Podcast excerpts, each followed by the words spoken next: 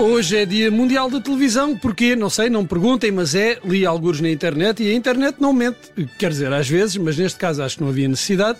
E mesmo que hoje não fosse Dia Mundial da Televisão, seria sempre uma boa ocasião para festejarmos a nossa babysitter preferida, porque foi aos cuidados da televisão que muitos de nós crescemos. Confirmo. Então podemos começar pelo homem responsável por tudo isto. Ou, ou homens, porque a televisão tem muitos pais, ao que parece. Charles Jenkins, em 1922, foi o primeiro a enviar uma imagem fixa através de ondas de rádio.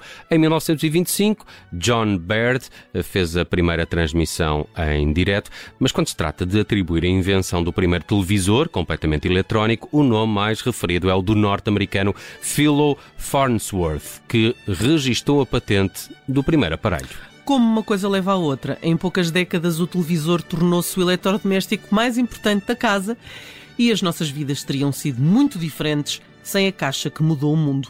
Lembram-se de quando as pessoas diziam estas coisas? A caixa que mudou o mundo e coisas desse género? é. Ou a caixa dos idiotas, como cantavam os Incubus.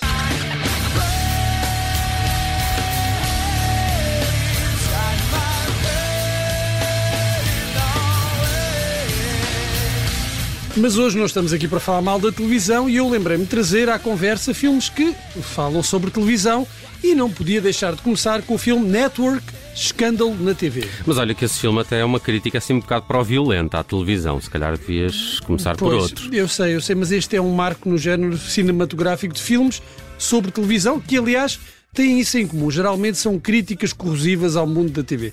Bem, este filme foi realizado por Sidney Lumet, conhecido por outros clássicos como 12 Homens em Fúria, Um Dia de Cão ou Serpico, e que em Escândalo na TV juntou um elenco de luxo com William Holden, Faye Dunaway ou Peter Finch. Faye Dunaway e Peter Finch receberam os Oscars de melhor atriz e ator, respectivamente, e Finch foi mesmo o primeiro ator a receber um Oscar a título póstumo. A título de curiosidade, diga-se que o Oscar de melhor canção original foi para Evergreen, eh, do filme A Star is Born, ou seja, da segunda versão desse filme. A terceira versão, que é a mais recente, com Lady Gaga e Bradley Cooper, eh, também ganhou o Oscar de melhor canção original, mas a que vamos ouvir agora é de 1976, escrita por Barbara Streisand. Love soft as an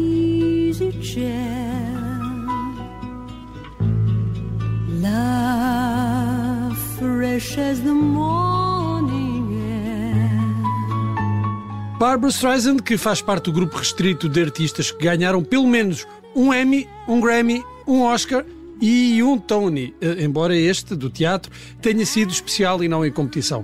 E ainda por cima, Streisand cometeu a proeza de ganhar dois Oscars, eh, um enquanto compositora para esta música e outro enquanto atriz. Isto não é para todos, de facto. E, e, como dizias, também ganhou dois Emmys, mas nesse caso foi pelos concertos transmitidos pela televisão. Isto para voltarmos aqui ao tema principal de hoje, que é a televisão. Outro filme que se tornou um clássico dos filmes sobre televisão é muito diferente de Escândalo na TV, desde logo por ser uma comédia.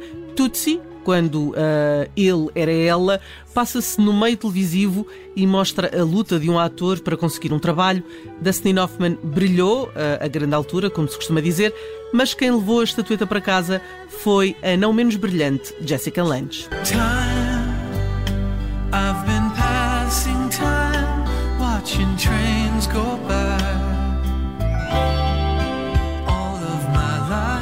E esta música da banda sonora original esteve nomeada para um Oscar, mas não ganhou. Não se pode ter tudo, não é? E essa é uma lição que James L. Brooks conhece bem.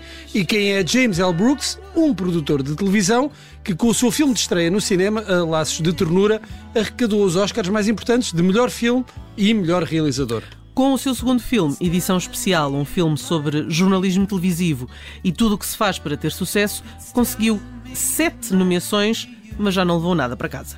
James L. Brooks também é conhecido por ser um dos produtores executivos de uma das melhores séries de sempre e que, ao fim de 30 anos, ainda continua a dar. Estamos a falar da família amarela mais famosa do mundo.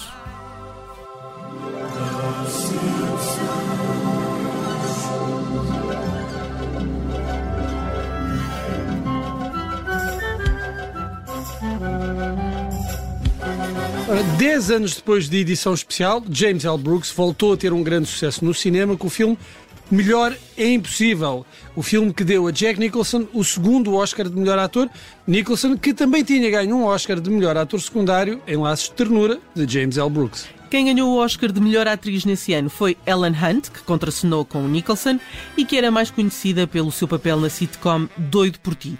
E foi um dos primeiros casos em que uma atriz, mais conhecida pelo seu trabalho na televisão, alcançou sucesso no cinema.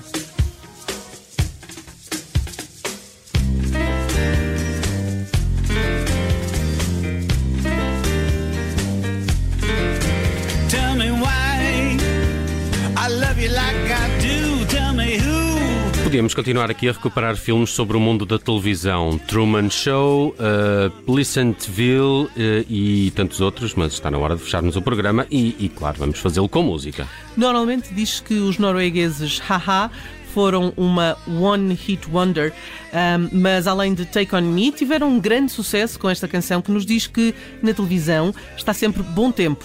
O sol brilha eternamente. Hum, olha que antigamente não era bem assim. Aliás, às vezes estava bom tempo cá fora e na televisão era só chuva. É, não vamos estragar agora esta história que está tão bonita. Faz de conta que na televisão o sol brilha sempre.